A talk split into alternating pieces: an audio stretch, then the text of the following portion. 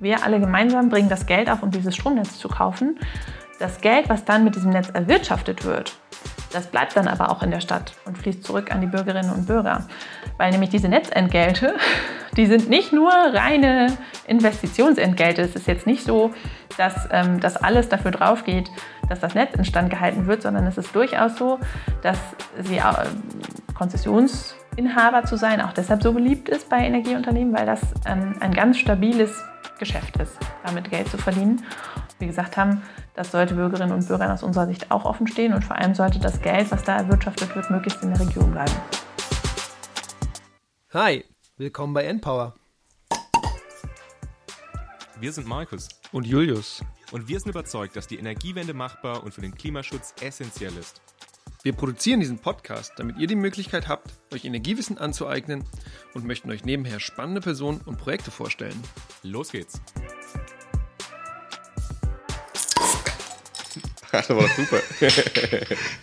Bei mir ist davon nicht so viel angekommen. Passt schon. Herzlich willkommen, ihr Lieben da draußen, zu einer neuen Folge des Npower Podcasts. Wir sprechen heute über das Thema Mitbestimmung bei Stromnetzen. Und dafür haben wir uns eine wunderbare Frau eingeladen, und zwar Arvin Kollel. Hi, Arvin, schön, dass du dabei bist. Hallo, vielen Dank für die Einladung. Genau, wunderbar. Arvin arbeitet am MCC und hat aber. Was ist das MCC, ganz, Julius? Äh, nee, ja, kommen wir gleich zu, was okay. das MCC ist. Aber Arvin hat eine ganz tolle Initiative in Berlin vor knapp zehn Jahren im, in, ähm, initiiert. Und zwar hat sie die Bürgerenergie Berlin gegründet und hat damit das Ziel ausgegeben, dass Berlin doch eigentlich die ähm, Stromnetze selber ähm, zurückkaufen sollte und eben in eine Genossenschaft einbringen soll. Und ich hatte die Möglichkeit, Arwen vor ein paar Jahren kennenzulernen und bin deswegen ganz froh, dass wir sie hier haben, weil sie einfach eine Powerfrau ist und ich das toll finde, was sie da in den letzten Jahren aufgebaut hat. Und deswegen freuen wir uns heute mit ihr über Mitbestimmung bei Stromnetzen zu sprechen und auch ein bisschen Themen wie ähm, Bürgerenergie und so weiter zu streifen. Und deswegen, liebe Arwen, schön, dass du da bist. Magst du dich einmal kurz vorstellen? Hallo, ja, sehr gerne. Äh, vielen Dank für die Einladung. Ich, ähm, ich freue mich sehr, dass ich äh, bei euch zu Gast sein darf im Podcast. Und du hast ja schon so ein bisschen was erzählt. Ich habe ähm, vor fast zehn Jahren in der Tat eine Genossenschaft mitgegründet mit ähm, einigen Mitstreiterinnen und Mitstreitern in Berlin, weil wir gesagt haben, Stromnetze gehören doch eigentlich zur Daseinsvorsorge und sind doch Teil der Infrastruktur, die uns alle betrifft und da sollten wir doch mitreden können. Und deshalb haben wir eine bürgereigene Genossenschaft gegründet und uns um den Stromnetzkauf beworben. Und ich beschäftige mich mit Energiepolitik, aber auch äh, in meinem ersten Leben sozusagen, also in meinem beruflichen äh, Dasein. Ich habe in der Energiewirtschaft gearbeitet und arbeite jetzt am MCC, das Mercator Research Institute on Global Commons and Climate Change. Der geht direkt in die Beine, der Name. Ähm, und macht da bin da äh, gemeinsam mit Brigitte Knopf und einigen anderen wunderbaren Kollegen äh, in der Policy Unit. Das heißt, wir machen ähm, keine eigene Forschung, sondern wir bauen die Brücke zwischen den Forscherinnen und Forschern, die wir am MCC haben, und den Entscheidungsträgerinnen und Entscheidungsträgern in Politik, Wirtschaft und Zivilgesellschaft. Und kümmere mich da vor allem auch um die Themen Stromwende und Verkehrswende. Cool. Genau, und Frau Knopf Schön, ist auch, auch, mittlerweile in diesem Expertenrat für, und jetzt hm, weiß ich natürlich, wie er nicht genau heißt, aber dieser, der High-Level-Expertenrat für die Energiewende oder für die Stromwende? Für Klimafragen. Für Klimafragen. Weder noch. Genau, die ist im Expertenrat vom Klimaschutzgesetz. Genau, cool. Hoff genau. Expertinnenrat, muss ich natürlich wieder gleich sagen. Genau, Markus, du bist dran. Ja, wunderbar, dass du bei uns bist, aber wie immer, du hast dich ja gerade eben schon drauf gefreut auf die Entweder-Oder-Fragen. Deswegen bin ich gespannt, was du jetzt sagen wirst. Du darfst auch gerne, wenn du Erklärungen hast, ein bisschen weiter ausführen, aber wir fangen direkt mal an. Schoko oder Vanille? Schoko. Das ist klar. Okay, Buch oder Hörbuch? Buch. auch obwohl du jetzt Kinder hast, mit den Kindern nicht mal ein Hörbuch hören? Ähm, mit den Kindern ein Hörbuch hören findet immer dann statt, wenn ich äh, lange Strecken Auto fahren muss. Dann, äh Bier oder Wein? Bier. Oh, da, da bin ich auch bei dir. Ich finde, Armin hat, hat viel Impetus. Die Antworten kommen sehr, sehr gezielt. ja, das ist, der, das ist wie ganz am Anfang mit Ben. Einfach diese, genau, äh, aus dem Bauch raus. Und das ist auch gut so, ohne viel zu überlegen. So soll es ja auch sein. Äh, Berlin oder München? Berlin. das war ich auch ganz überzeugt. Born and raised. Genau, aber du warst ja in München wegen der Promotion. Oder warst du eigentlich jemals richtig in München? Also ich war in meinem Leben schon mal in München, ja, zum Beispiel, um meine Dista zu verteidigen. Nee, also ich habe ähm, promoviert bei Professor Dr. Miranda Schreuers, einer äh, ganz großartigen Politikwissenschaftlerin, sehr engagiert in äh, der Klimaschutzpolitik seit vielen Jahren. Und die war Direktorin am Forschungszentrum für Umweltpolitik in Berlin, da haben wir uns kennengelernt. Und dann ist sie aber an die Hochschule für Politik nach München gewechselt und hat gesagt, naja, ihr könnt irgendwie hier in Berlin an der Uni bleiben und ich versuche euch irgendwie aus der Ferne noch zu coachen oder ihr kommt mit mir mit. Und da habe ich natürlich gesagt, dass ich mit ihr mitkomme. Aber weil äh, meine Familie in Berlin ist, meine Kinder und mein Mann, bin ich nicht umgezogen, sondern ich bin dann nach München gependelt. Ähm, und auch nicht täglich. Aber es gibt ja jetzt die schnelle die schnelle Zugverbindung. Aber ich glaube, es dauert trotzdem Berlin noch vier Stunden, oder? mindestens dreieinhalb, oder? Also, ja. Es dauert vier Stunden, ziemlich mm. genau. Ja. Mm. Also das, das, das täglich Pendeln gut. natürlich ist, ja, wäre dann auch ein bisschen anstrengend. genau. Okay, und dann äh, als letzte Frage, vielleicht ein bisschen gemein. Was hat mehr Relevanz für die Energiewende? Netze oder die Erzeugung? Was ist denn das für eine Frage? ähm, also ich sage jetzt mal Netze, ehrlich gesagt, weil die Erzeugung auf Erneuerbare umzustellen ist natürlich wichtig. Aber ich finde, dass wir zurzeit so eine relativ starke Fokussierung auch politisch sehen auf den Eigenverbrauch. Also diese Idee zu sagen, wir wollen möglichst viel von der erneuerbaren Stromerzeugung da äh, verbrauchen, wo sie stattfindet in der Kundenanlage. Und ich bin zwar sehr für dezentrale Lösungen und auch dafür, dass man möglichst regional die Energie verbraucht. Aber wofür ich nicht bin, ist solche Energie, Energieautarkie-Szenarien zu entwerfen und zu sagen, wir brauchen doch die Netze gar nicht mehr. Und deshalb sage ich Netze. Okay. Und das leitet jetzt eigentlich ja quasi auch direkt in unser Thema rein. Julius hat es ja vorhin auch schon angekündigt. Wir wollen ja auch so ein bisschen über das Thema Netze, Stromnetze und die Mitbestimmung von Bürgerinnen und Bürgern sprechen. Deswegen, Arvin, vielleicht als allererstes Mal Du hast vorhin in deiner Einführung gesagt, dass die Netze ein Teil von der Daseinsvorsorge sind.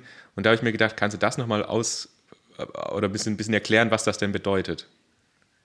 Sehr gerne.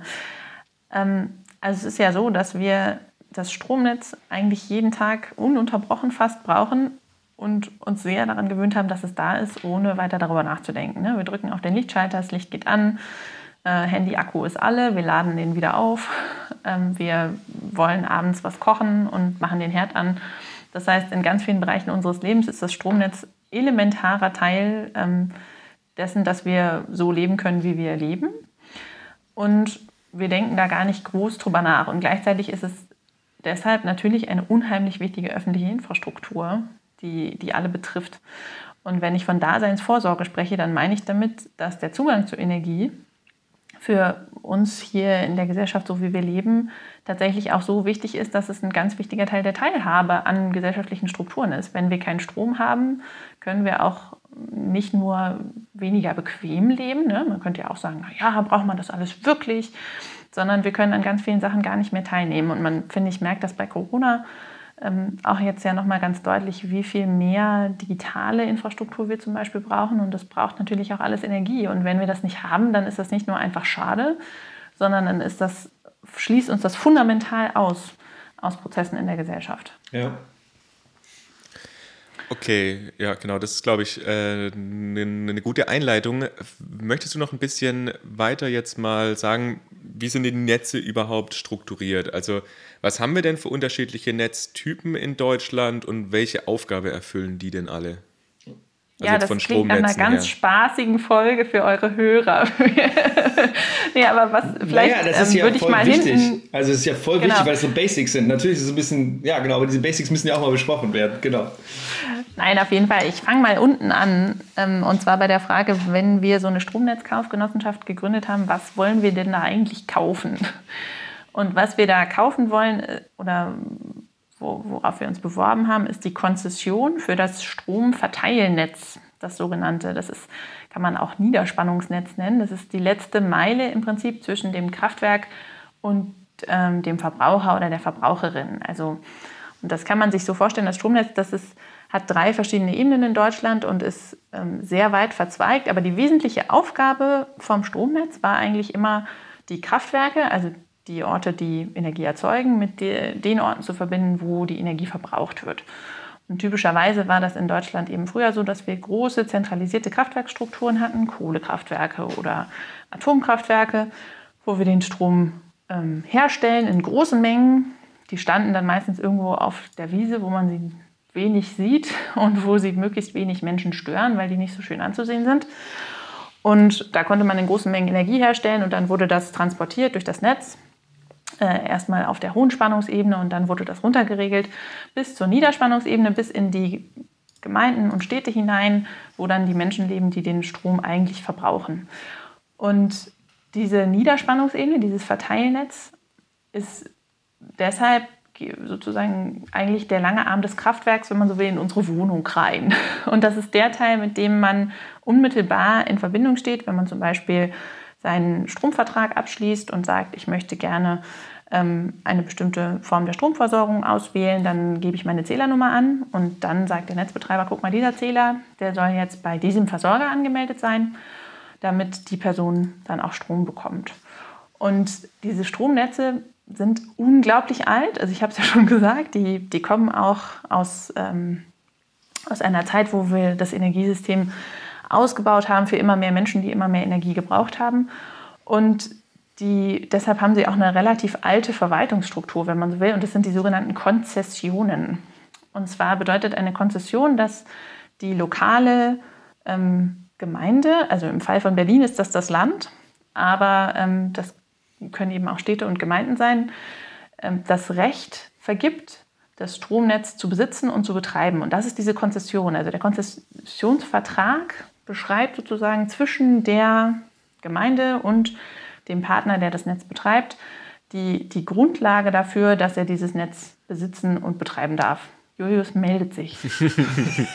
genau, also nur zur Info, wir, wir, der Schule hier. Wir, sehen, wir sehen uns über Teams, während wir hier diese Aufnahme machen. Deswegen habe ich mich gerade gemeldet und Arvin ist so lieb, mich ranzunehmen. Aber die Frage ist, ähm, kann eine Firma ein Netz besitzen und gleichzeitig eine andere Firma oder Organisation die Konzession besitzen oder ist das immer Hand in Hand? Das heißt, wenn ich die Konzession abgebe, dann muss mir auch jemand das Netz abkaufen.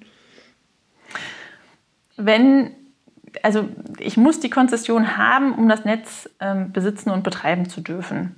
Und das ist deshalb so eine lustige Doppelstruktur, weil nämlich die, die öffentliche Hand, also in unserem Fall das Land Berlin, ähm, schreibt die Konzession aus, typischerweise alle 15 bis 20 Jahre.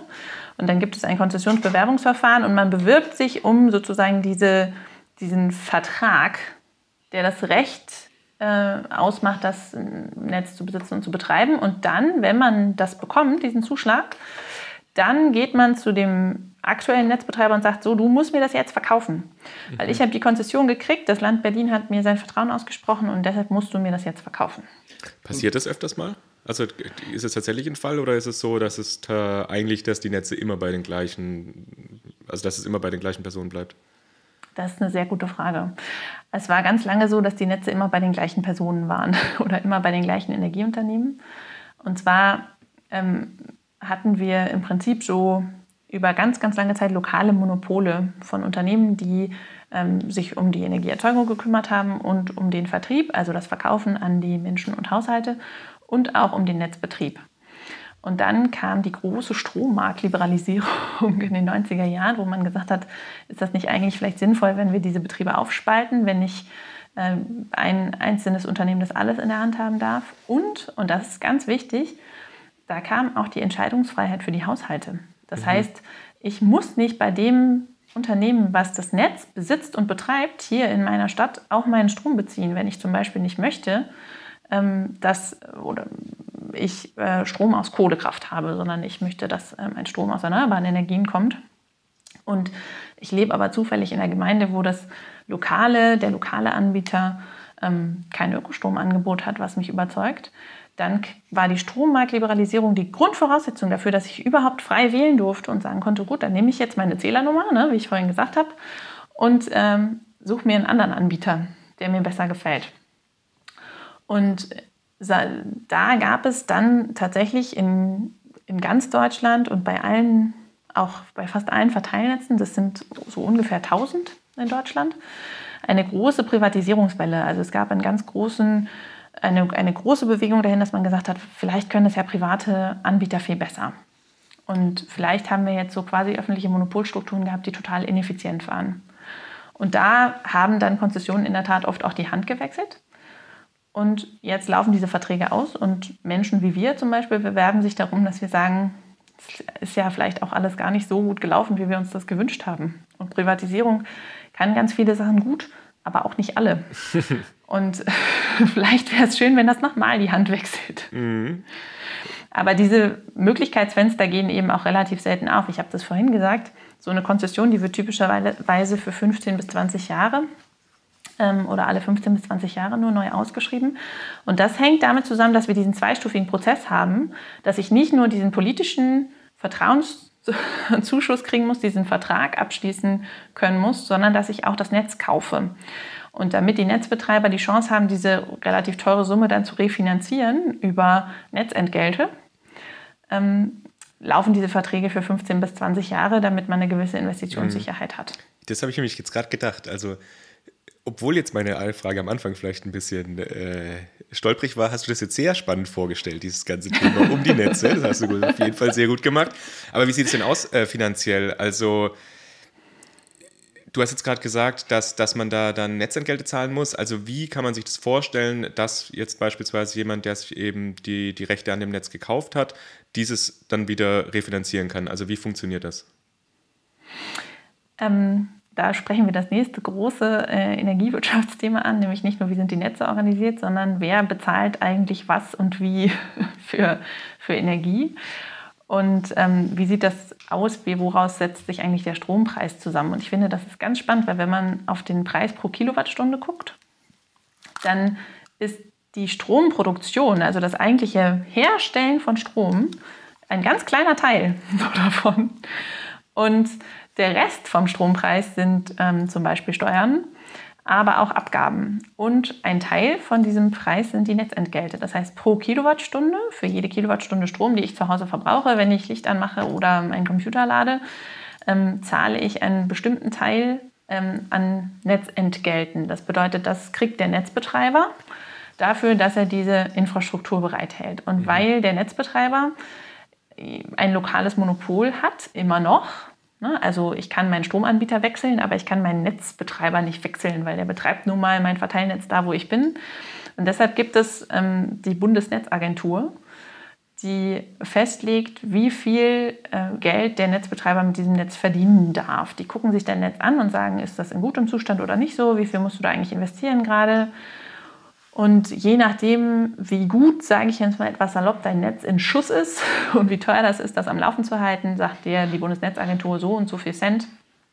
Äh, darfst du Netzentgelte pro Kilowattstunde verlangen und dann kannst du damit dein Netz betreiben und den Kauf refinanzieren. Und sind diese Kosten, was wir da an Netzentgelten zahlen, über Deutschland dann, wenn ich das richtig verstehe aus deiner Erklärung, auch ähm, verschieden, oder? Also kann es sein, dass es in ja. manchen Kommunen sind die Netzentgelte höher, an in anderen, ich kann mir vorstellen, vorstellen, zum Beispiel in Kommunen in Ostdeutschland, wo dann nicht mehr so viele Leute wohnen, aber die gleichen, also weniger Leute für das gleiche Netz aufkommen müssen, ist es vielleicht teurer? Ist das so ähnlich? Oder wie kann ich mir da die Struktur vorstellen? Das ist so. Also, die, also das ist so, dass diese Netzentgelte sehr unterschiedlich sind.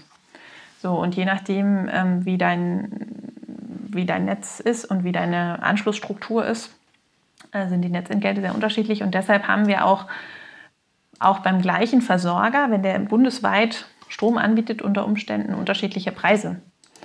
Ähm, manchmal, nicht immer, aber mhm. das kann passieren. Ja.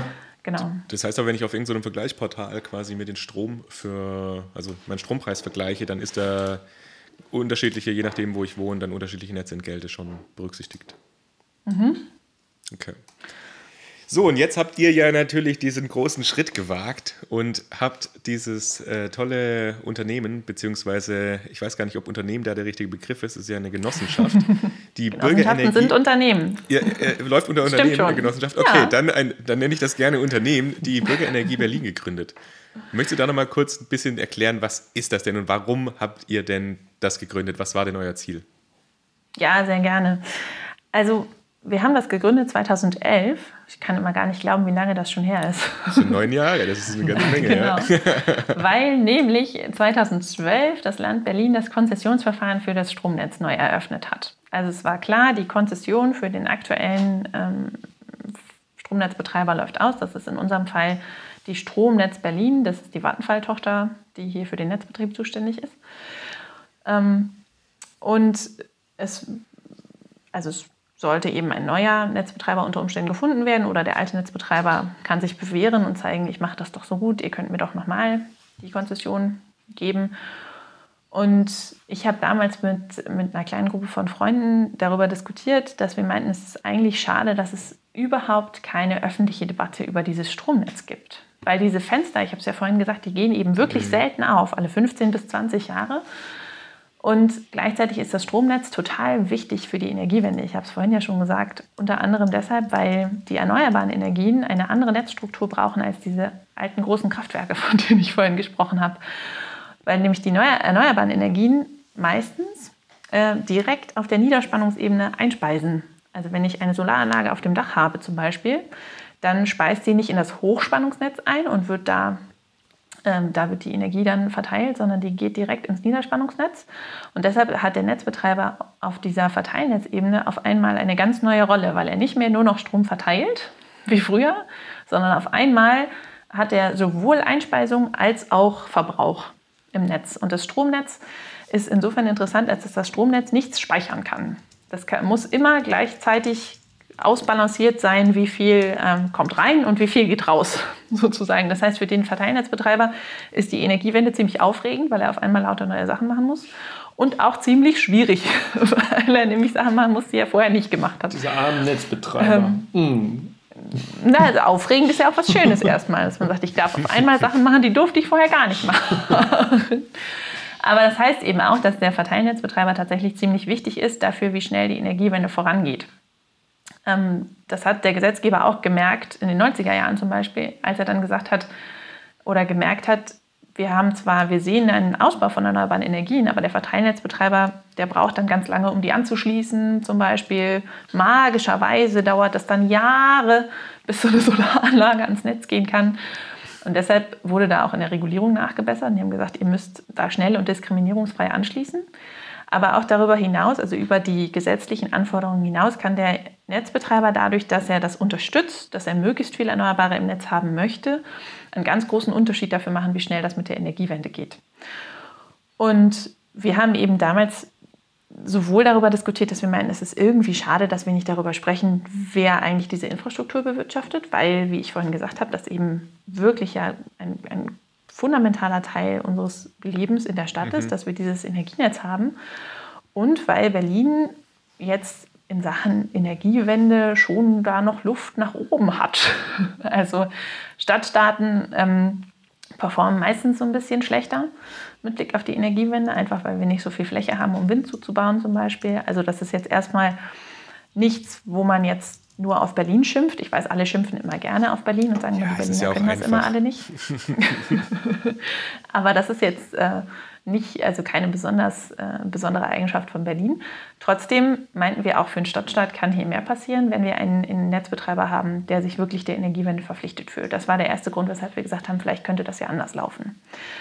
Und der zweite Grund, weshalb wir gesagt haben, das könnte doch eigentlich anders laufen, ist, dass wir gesagt haben, wir können da ja gar nicht mitentscheiden. Diese Konzession wird vergeben, dann ist das Fenster wieder zu für die nächsten 15 bis 20 Jahre. Und wenn der Netzbetreiber das nicht schnell genug macht mit der Energiewende zum Beispiel, oder wenn er auch noch gleichzeitig Sachen macht, die wir gar nicht so richtig finden, zum Beispiel im Fall von Vattenfall auch ähm, eine ganze Reihe Kohlekraftwerke in Brandenburg zu betreiben. Die haben sie inzwischen verkauft, aber damals war das noch so. ähm, dann äh, können wir da überhaupt nicht mitentscheiden als Bürgerinnen und Bürger. Und die, mit der Genossenschaft hatten wir eben ein Vehikel, sage ich jetzt mal, um in diesen Bewerbungsprozess reinzugehen. Und der dritte Grund war, dass wir gesagt haben, in dem Moment, wo wir eine Genossenschaft gründen und uns um diese Konzession bewerben, sagen wir auch, wir legen zusammen, wir alle gemeinsam bringen das Geld auf, um dieses Stromnetz zu kaufen. Das Geld, was dann mit diesem Netz erwirtschaftet wird, das bleibt dann aber auch in der Stadt und fließt zurück an die Bürgerinnen und Bürger. Weil nämlich diese Netzentgelte, die sind nicht nur reine Investitionsentgelte. Es ist jetzt nicht so, dass ähm, das alles dafür drauf geht, dass das Netz instand gehalten wird, sondern es ist durchaus so, dass sie äh, Konzessionsinhaber zu sein auch deshalb so beliebt ist bei Energieunternehmen, weil das ähm, ein ganz stabiles Geschäft ist, mhm. damit Geld zu verdienen. wir gesagt haben, das sollte Bürgerinnen und Bürgern aus unserer Sicht auch offen stehen und vor allem sollte das Geld, was da erwirtschaftet wird, möglichst in der Region bleiben. Und jetzt natürlich die ganz, ganz große Frage. Habt ihr jetzt dieses Netz? ähm, wir haben sehr, sehr lange, genau, genau, genau, jein. Wir haben sehr, sehr lange auf dieses Netz gewartet. Und zurzeit sieht es so aus, als würde was lange währt vielleicht auch endlich gut. Ähm, und zwar ist das so, dass so ein Konzessionsvergabeverfahren mehrere Stufen hat. Man muss erstmal sein Interesse bekunden. Und in der ersten Stufe muss man zeigen, dass man finanziell und technisch nicht offensichtlich ungeeignet ist, um dieses Netz zu betreiben. Das klingt jetzt erstmal nicht so schwer und ein bisschen lustig, ist aber für so eine neu gegründete Bürgergenossenschaft mhm. gar nicht so trivial. ähm, weil wir schon zeigen wollen, wir meinen das ganz ernst. Wir sind nicht irgendwie ähm, nur so ein Haufen lustiger Chaoten, die sich denken, wir können das alles selber besser, sondern wir haben uns mit diesen drei Punkten Energiewende schneller gestalten, mit mehr Mitbestimmung für Bürgerinnen und Bürger und mehr lokale Wertschöpfung und mitwirtschaften dürfen, ähm, da schon auch ein handfestes energiewirtschaftliches Konzept überlegt, wie wir dieses Netz betreiben wollen würden. Und haben auch entsprechende Partnerschaften aufgebaut mit Unternehmen, um zu zeigen, wie können wir da eigentlich zusammenarbeiten um die notwendige Infrastruktur ähm, da auch auf die Beine zu stellen, um dieses Unternehmen abzusichern. Und insofern war dieser erste Schritt nämlich zu zeigen, wir können das. Wir sind nicht offensichtlich ungeeignet. das ähm, war für uns schon, schon ziemlich cool, dass wir diese erste Verfahrensstufe geschafft haben. Und die zweite Stufe war dann, dass man ein Angebot legen muss. Und das kann man sich so vorstellen, dass man leitsordnerweise Konzept schreibt darüber, was wir ganz genau vorhaben mit dem Netz und warum, wie wir das absichern, ähm, was wir auch ähm, mit den Menschen machen, die jetzt am Netz arbeiten, weil natürlich ist Berlin ein riesengroßes Verteilnetz, mhm. hat ganz viele Menschen, die da jetzt schon arbeiten. Und da gibt es einen sogenannten Betriebsübergang typischerweise. Das heißt, die Menschen, die da jetzt am Netz arbeiten, ganz viele von denen, die bleiben natürlich auch, wenn ein neuer Netzbetreiber kommt. Als Vattenfall damals kam, ähm, war es ja auch nicht so, dass sie die ganzen Menschen ausgetauscht haben, sondern selbstverständlich sind das ja äh, Menschen, die in der Stadt schon lange leben und hier arbeiten und niemand kann ein Interesse daran mhm. haben, deren äh, Arbeitsplätze zu gefährden. Das heißt, wir haben da wirklich mehrere Leitsordner eingereicht und gezeigt, wie wollen wir das machen. Und dann beginnt eine lange Phase des Wartens, wo, wo diese Angebote bewertet werden. Wer bewertet und denn da? Also sind das Leute, die in der Stadtverwaltung sind oder in der Stadtregierung? Oder wer, wer entscheidet das denn am Ende? Also in Berlin ist das so, dass das Vergabeverfahren geleitet wird von ähm, der Senatsverwaltung für Finanzen, also dem Finanz, das untersteht dem Finanzsenator. Und dann damit ist es auch so ein bisschen letztlich in der Verwaltung rausgelöst, sage ich mal, aus so einer rein politischen Entscheidung. Es bleibt eine politische Entscheidung, das muss man schon in aller Deutlichkeit sagen, aber die Vergabeverwaltung soll da letztlich auch natürlich unabhängig entscheiden dürfen von parteipolitischen Präferenzen. Und äh, dann gibt es typischerweise einen externen Gutachter, das gab es auch in unserem Fall. Das sind dann meistens große energierechtliche ähm, Kanzleien, die das entsprechende Know-how haben, die sich die Angebote anschauen und bepunkten.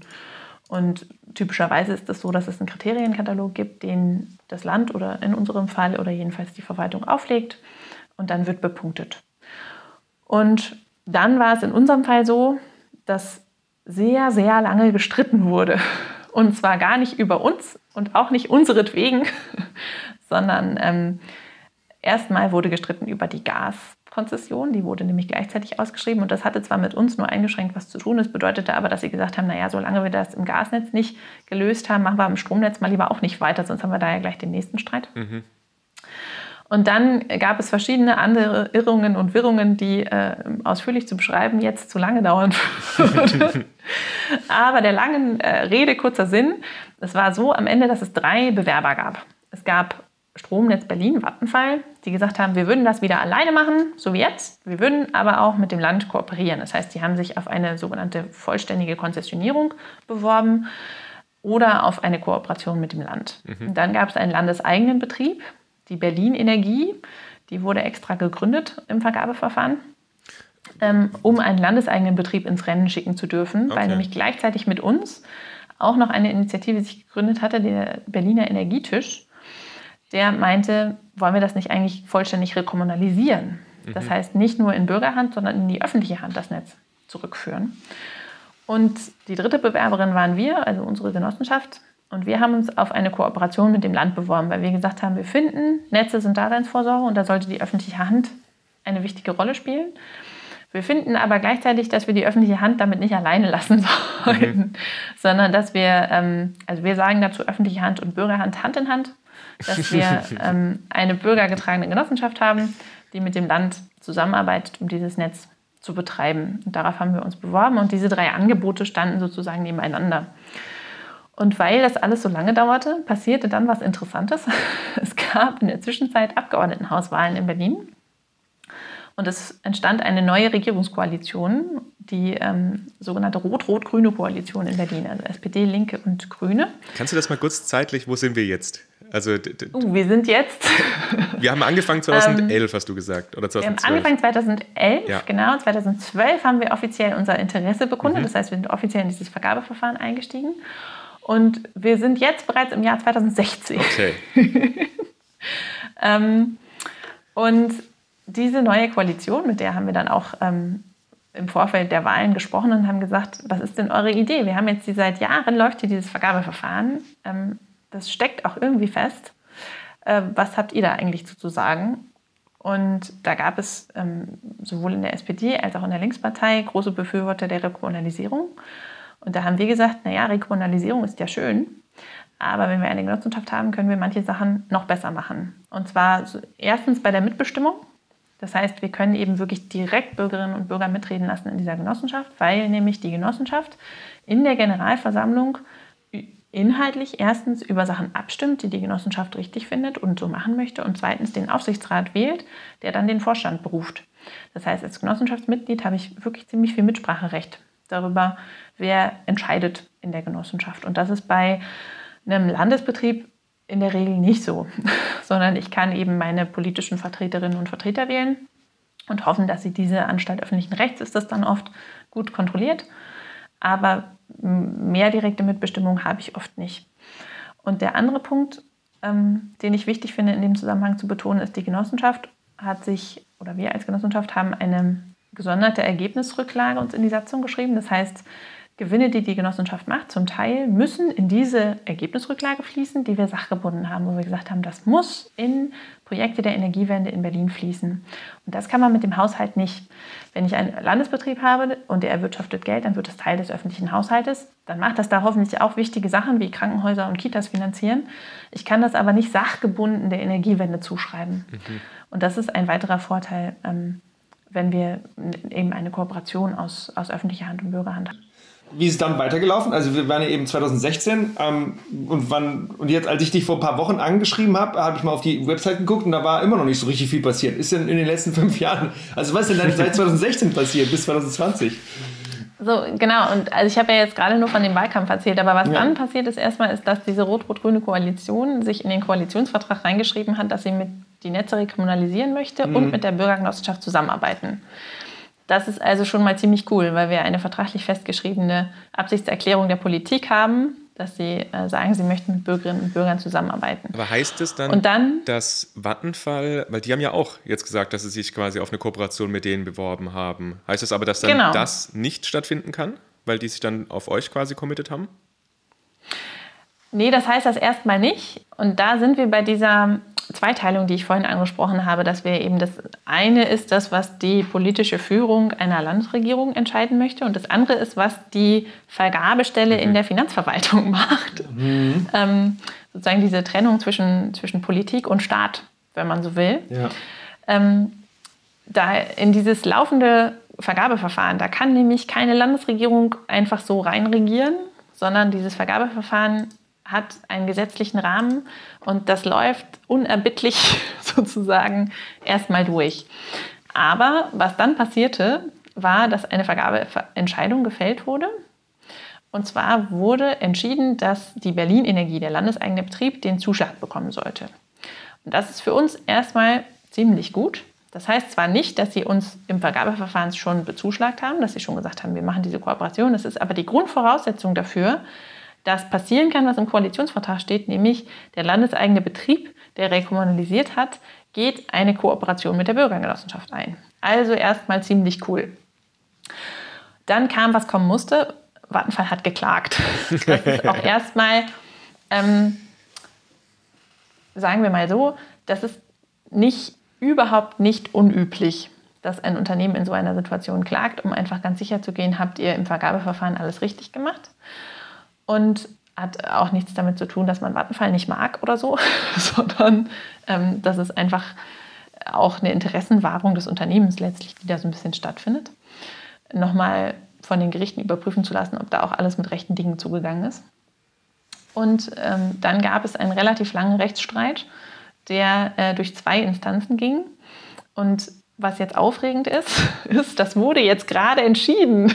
Genau. So. Also vor zwei Wochen habe ich auf der Website ähm, noch nichts gesehen und jetzt gerade einen Tag bevor wir uns getroffen haben, stand auf einmal was. Ja, was stand denn da? Genau.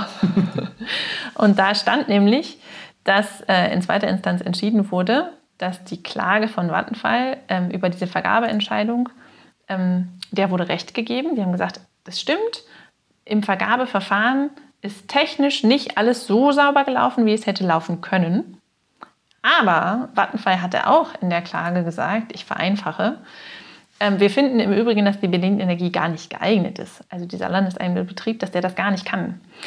Und da dieser Argumentation ist das Urteil nicht gefolgt, sondern das Urteil hat zwar gesagt, diese Vergabeentscheidung könnte man noch mal ordentlicher machen. Es hat aber nicht gesagt, und im Übrigen ist der Argumentation zu folgen, dass an die Berlin Energie niemals hätte vergeben werden dürfen, weil sie ungeeignet ist. Und das ist äh, erstmal schön, weil es sozusagen dem landeseigenen Betrieb den Rücken stärkt so ein mhm. bisschen. Es hätte jetzt trotzdem heißen können, dass wir nochmal das Vergabeverfahren zurückdrehen müssen. Und das mussten wir schon mal zwischendrin, weil nämlich, ich hatte es ja vorhin gesagt, dass es diesen Streit im Gasnetz gab. Und es war schon mal so, dass das Land sagte, okay, na gut, wir machen diese zweite Stufe mit der Angebotslegung mal nochmal, um ganz sicher zu sein, dass da alles gut läuft. Und das hätte jetzt eben wieder unheimlich viel Zeit gekostet. Und wir erinnern uns, es ist ja schon so, dass dieses Vergabeverfahren schon eine ganze Weile läuft. Und es schön wäre, wenn man da jetzt mal zu einer Entscheidung mhm. käme. Insofern waren wir da als Genossenschaft gar nicht so furchtbar glücklich drüber, dass das jetzt schon wieder so lange dauern sollte. Und jetzt hat Vattenfall aber was ganz Interessantes gemacht. Und zwar haben die gesagt, wir haben uns das schriftliche Urteil durchgelesen. Also das haben sie so nicht gesagt, aber das ist der Hintergrund dieser Entscheidung. und ähm, wir möchten das Netz an das Land verkaufen. Und jetzt gibt es eben tatsächlich Verhandlungen direkt zwischen Vattenfall, also Stromnetz Berlin, und dem Land Berlin um über diesen Netzkauf. Und der soll bis März nächsten Jahres abgeschlossen sein. Also soll das jetzt auf einmal mhm. ziemlich schnell gehen. Und wir erinnern uns, wenn das passiert ist, dann kann auch passieren, was im Koalitionsvertrag steht, nämlich dann kann die Genossenschaft ähm, zum Zug kommen. Und da freuen wir uns natürlich. Und das ist jetzt auch die Aufgabe im nächsten halben Jahr, den Senat da an sein Versprechen zu erinnern und zu sagen, wisst ihr noch, was ihr euch damals in den Koalitionsvertrag reingeschrieben habt? Ja, cool. Aber das heißt, dass theoretisch dann irgendwie Mitte nächsten Jahres vielleicht da zu einem Ergebnis gekommen, also vielleicht ja Mitte, vielleicht ein bisschen früh, aber dass dann auf jeden Fall zu einem Ergebnis kommen kann. Ja, das heißt vor allem, dass man jetzt sofort schon ganz viele tolle Sachen machen kann. Man kann nämlich auf unsere Genossenschaftswebsite gehen und da Mitglied werden. und, äh, ja, gut, ich meine, alle, die in Berlin genau. sind, ich glaube, so wenig sind es gar nicht, die uns hier ja. hören, weil ich meine, in Berlin gibt es auch einfach viele Menschen.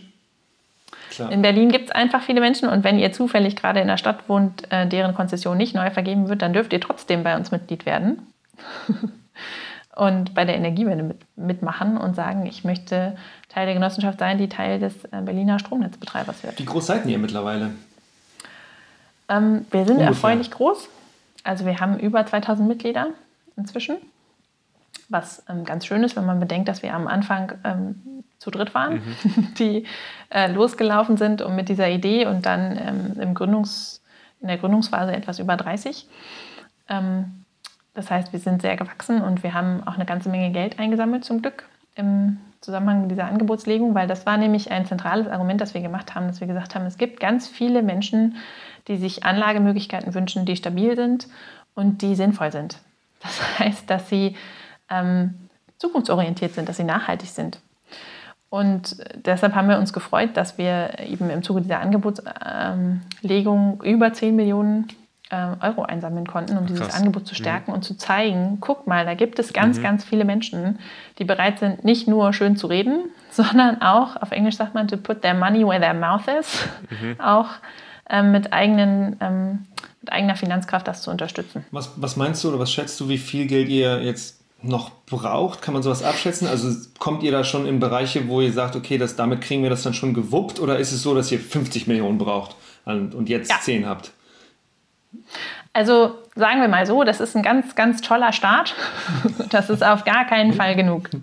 Ja. Ähm, die, also ja, man konnte es vielleicht schon so raushören, dieses Vergabeverfahren ist am Ende ein unheimlich politischer Streit. Mhm. Und Teil dieses politischen Streits ist es typischerweise auch, den Kaufpreis zu verhandeln. Weil nämlich der Netz, also der Konzessionsinhaber, das Unternehmen, was gerade das Netz besitzt, typischerweise sagen wird, dieses Netz ist unglaublich viel wert. Mindestens. Guck mal, wenn ihr das Milliarden. alles neu kaufen würdet, was hier steht und verbaut ist, mhm. dann wäre das so teuer, das ist so viel wert. Und sie berechnen den Wert des Netzes auf der Grundlage der verbauten Infrastruktur. Währenddessen der Neukonzessionär, also wenn, das, wenn jemand kommt, dem das Netz jetzt verkauft werden soll, typischerweise sagt, naja, Moment mal, da muss kann ganz jetzt nicht so tun, als würde ich das alles neu kaufen.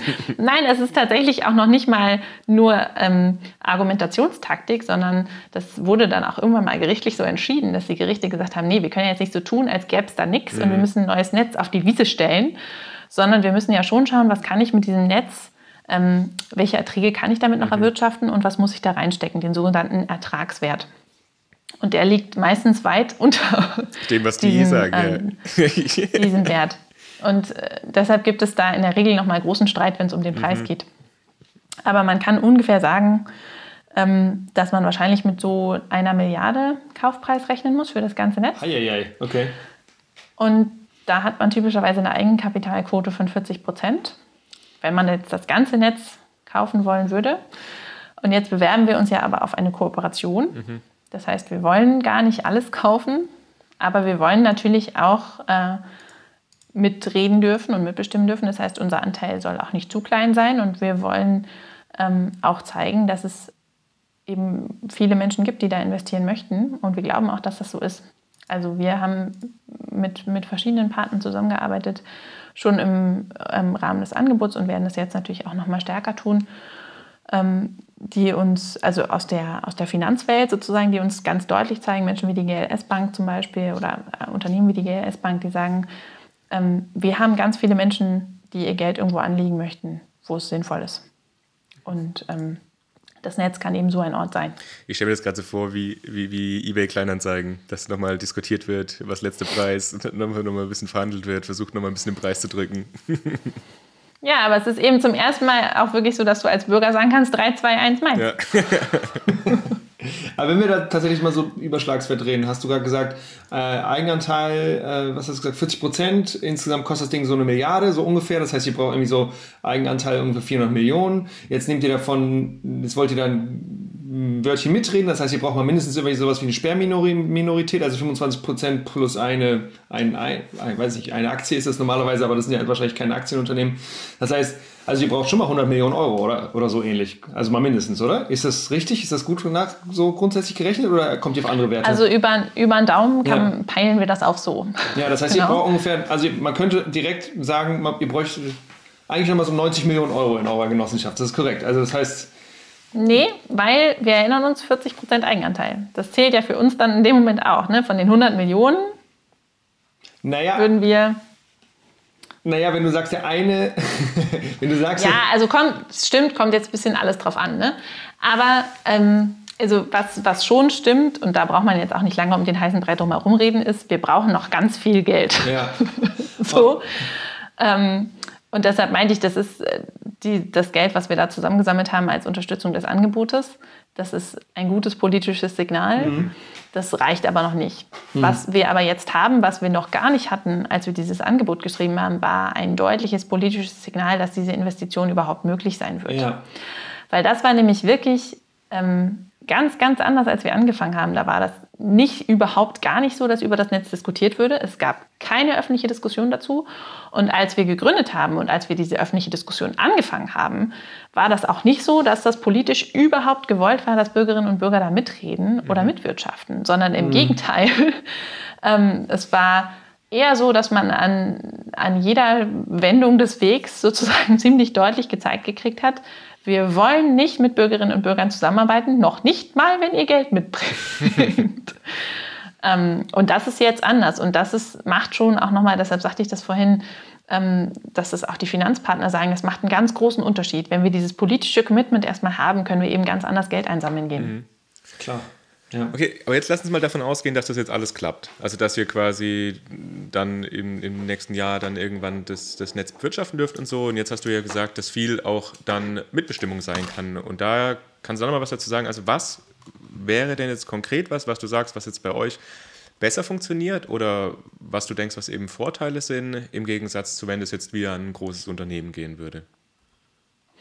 Also eine Sache, die konkret anders ist und die wir auch jetzt schon machen, weil wir gesagt haben, wir können ja nicht immer nur jahrelang nur warten, ist, dass wir in Projekte in der Stadt investieren, dass wir in Berlin die Energiewende voranbringen. Und zum Beispiel haben wir eine Reihe von Mieterstromprojekten jetzt angefangen.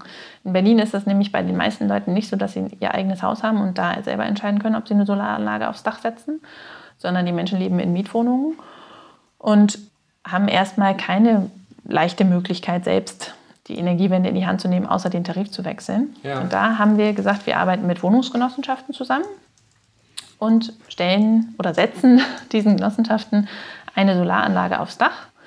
Und das machen wir gemeinsam mit der EWS Schönau, einer der ältesten Bürgerenergiegenossenschaften, die ähm, in den 90er Jahren auch die ersten waren, die ihr Stromnetz damals gekauft haben, um unabhängig zu sein vom Atomstrom. Ähm, und was wir da machen können, ist ein kombiniertes Angebot. Das heißt, es gibt eine Solaranlage auf dem Dach aber immer dann, wenn die gerade nicht einspeist und du nicht von deinem eigenen Strom den Dach beziehen kannst, ähm, haben wir ein kombiniertes Angebot mit einem Stromanbieter. Das ist in unserem Fall die EWS Schönau, ähm, die dir den Strom, die die Stromversorgung sichert in deinem Haushalt und trotzdem du aber die Möglichkeit hast, von deinem eigenen Dach Strom zu beziehen. Solche Sachen machen wir schon und solche Sachen können wir eben noch mehr machen. Äh, in dem Moment, wo wir sagen, als Genossenschaft können wir ergebnisgebunden unsere Gewinne investieren. Wir können direkt in die Energiewende mhm. investieren. Und was wir auch können, ist, jedenfalls dann, wenn, wir, wenn unser Anteil groß genug ist, ist mitzureden darüber, wie dieses Unternehmen entscheidet. Zum Beispiel, wie einladend mhm. der Netzbetreiber für Erneuerbare ist. Okay, und wenn jetzt jemand bei euch dann Mitglied werden möchte, was konkret hat man denn dann für Möglichkeiten bzw. Vorteile, wenn man bei euch Mitglied wird? Man hat ähm, konkret verschiedene Möglichkeiten. Das einfachste ist, auf die Website zu gehen und einen Mitgliedsantrag runterzuladen und direkt Mitglied der Genossenschaft zu werden. Bürgerenergie das heißt, Berlin heißt die Website wahrscheinlich genau. auch. genau. Ähm, und in dem Moment, wo ich Mitglied werde, das bedeutet, ich kaufe Anteile an dieser Genossenschaft. Ein Anteil sind 100 Euro und mit fünf Anteilen ist man dabei. Mhm. Ähm, dann kann ich sofort anfangen mitzuentscheiden. Das heißt, ich werde äh, zur Generalversammlung eingeladen, ich darf den Aufsichtsrat mitwählen und ich darf auch über große Projekte der Genossenschaft mitentscheiden. Oder ich kann Treugeber werden. Das heißt, ich kann sagen, wenn das klappt, das klingt ja alles irgendwie ganz gut. Und wenn das klappt, dann gebe ich euch Geld versprochen. ähm, aber solange das noch nicht klappt, bleibt das Geld ähm, erstmal noch auf einem Treuhandkonto. Und das wird noch nicht Teil des unternehmerischen Kapitals. Zum Beispiel, wenn wir Mieterstromprojekte jetzt machen, dann investieren wir natürlich auch schon Geld. Und die Genossenschaft ist ein Unternehmen, damit hat man natürlich auch ein gewisses unternehmerisches, unternehmerisches Risiko. Das ist bei Treugebern nicht so. Oder ich kann sagen, ich finde, das klingt ja irgendwie alles nett. Ich möchte auch unbedingt irgendwie mehr darüber wissen. Aber ob ich jetzt unmittelbar Geld investieren kann oder will, das weiß ich noch gar nicht so genau. Und dann kann man auch erstmal bei uns ins Team kommen und man kann nämlich ganz viele Sachen in der Genossenschaft machen, wenn man kein Geld hat oder nicht noch mehr Geld investieren kann. Und Teil des Teams werden und mitarbeiten an unseren Energieprojekten in der Stadt. Super. Du bist ja jetzt, genau, wenn ich es richtig im Kopf habe, du bist ja Aufsichtsrätin, oder? Oder Aufsichtsratsvorsitzende genau. sogar, ne? Nein, nein, nein, nein, nein, nein. Das, das bin ich nicht. Nein. Nein, wir haben natürlich, wie sich das gehört, haben wir einen kompetenten ähm, äh, Herrn, äh, als Aufsichtsratsvorsitzenden, der ähm, im mittleren Alter sich bereits befindet und ähm, dem Energiewende-Ideal entspricht. Wie sich das gehört. Ein, ein weißes, altes Alpha-Männchen. genau. Nein, wir haben einen wunderbaren Aufsichtsratsvorsitzenden, Hartmut Gassner, ähm, den, wo wir das Glück haben, dass er tatsächlich von Anfang an uns schon begleitet. Und das ist wirklich toll, weil Hartmut Rechtsanwalt ist und sich schon lange mit Konzessionsfragen auch beschäftigt und auch schon lange überzeugt äh, für die Energiewende streitet. Und das war ein großes Glück. Und ich habe das jetzt ein bisschen salopp gesagt, aber ich meine das ganz ernst, weil Luise und ich, ähm, als wir das gegründet haben, waren wir beide Anfang Mitte 20. Und das ist manchmal ein Vorteil, wenn man eine unerwartete Person ist, die auftritt in der Energiewirtschaft. Und junge Frauen sind unerwartete Personen typischerweise. Mhm. Aber natürlich ähm, ist das schon auch so, dass wir gesagt haben, wir wollen das ja nicht alleine machen. Wir brauchen ein Team von Leuten, die sich damit auskennen.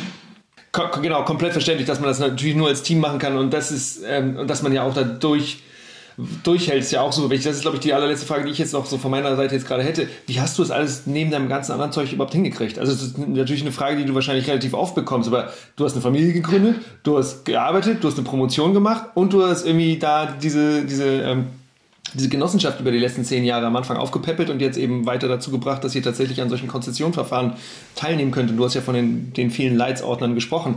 Ähm, wie, wie teilt sich dein Leben auf? Oder war das auch manchmal, war es auch manchmal zu viel? Oder habt ihr einfach ein super Team, was super zusammenarbeitet und deswegen habt ihr das gut hingekriegt bis zu diesem Zeitpunkt? All of the above.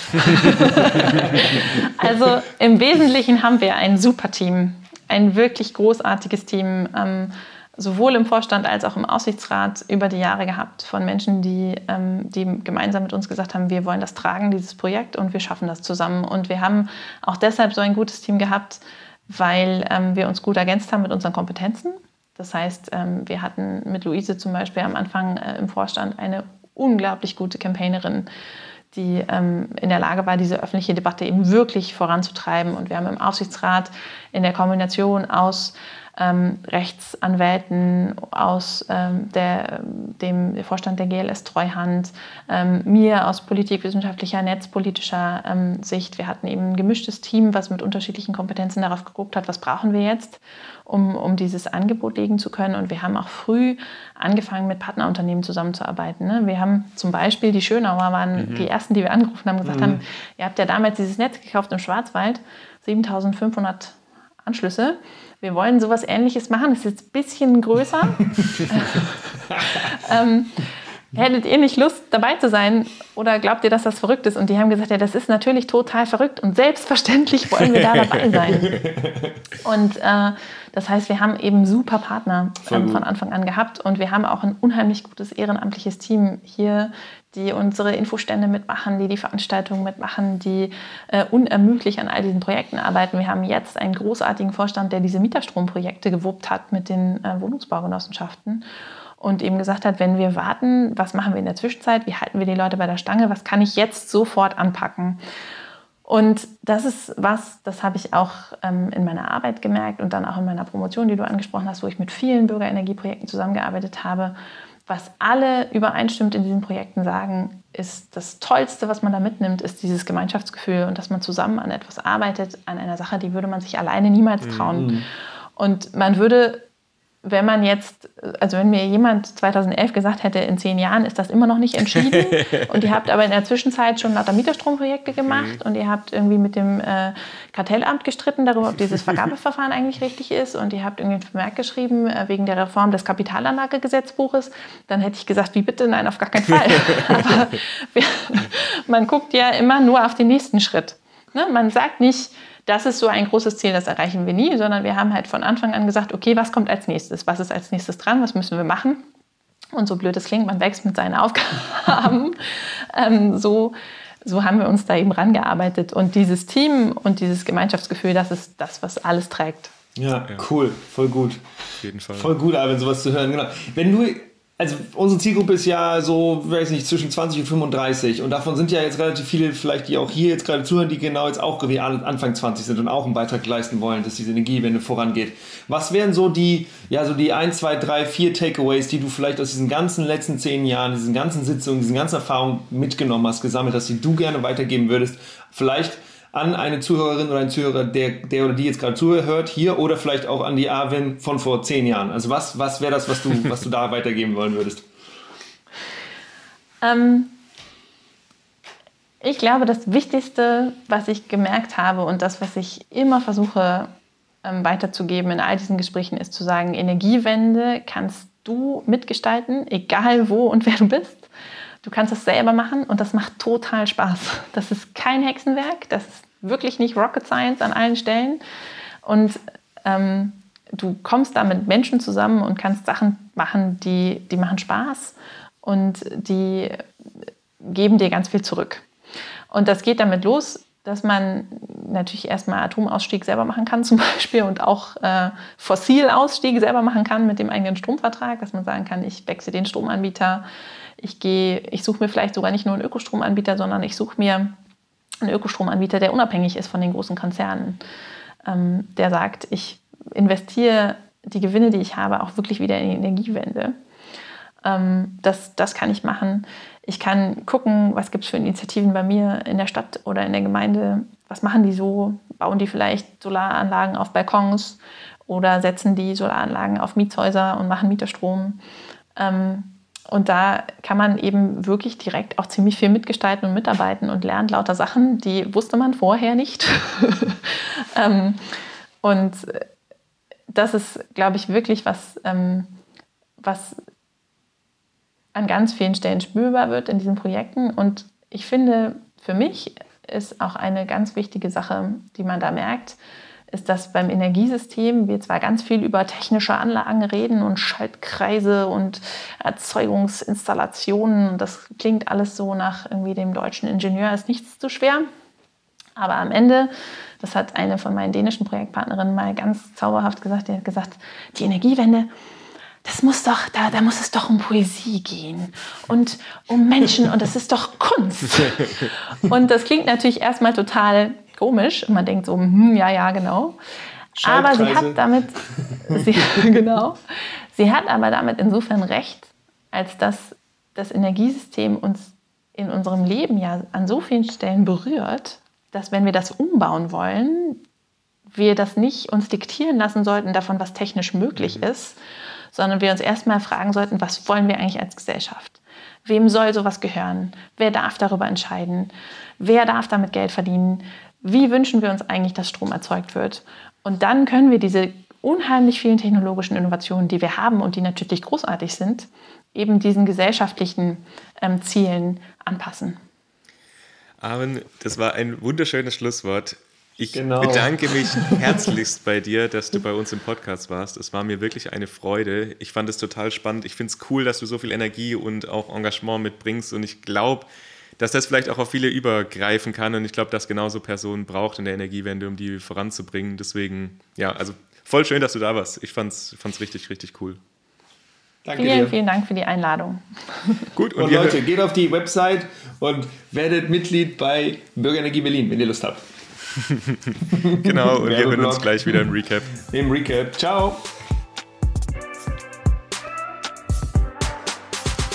Recap. Julius, ich habe ja gerade schon gesagt, dass ich es sehr cool fand und dass ich ganz wichtig finde, dass genau so Personen auch mitmachen bei der Energiewende und die so vorantreiben. Äh, thematisch fand ich es aber auch trotzdem mega spannend, weil ich halt auch einfach nicht so viel Plan vom Stromnetz habe, muss ich ehrlich gestehen. Ich bin da halt nicht so in der Thematik drin. Nee, ist bei mir ähnlich, aber ich, genau, ich, ich fand auch, ich habe komplett viel gelernt. Es gibt ja so Folgen, wo wir manchmal das Gefühl haben, ja, haben wir schon mal gehört, so dreimal.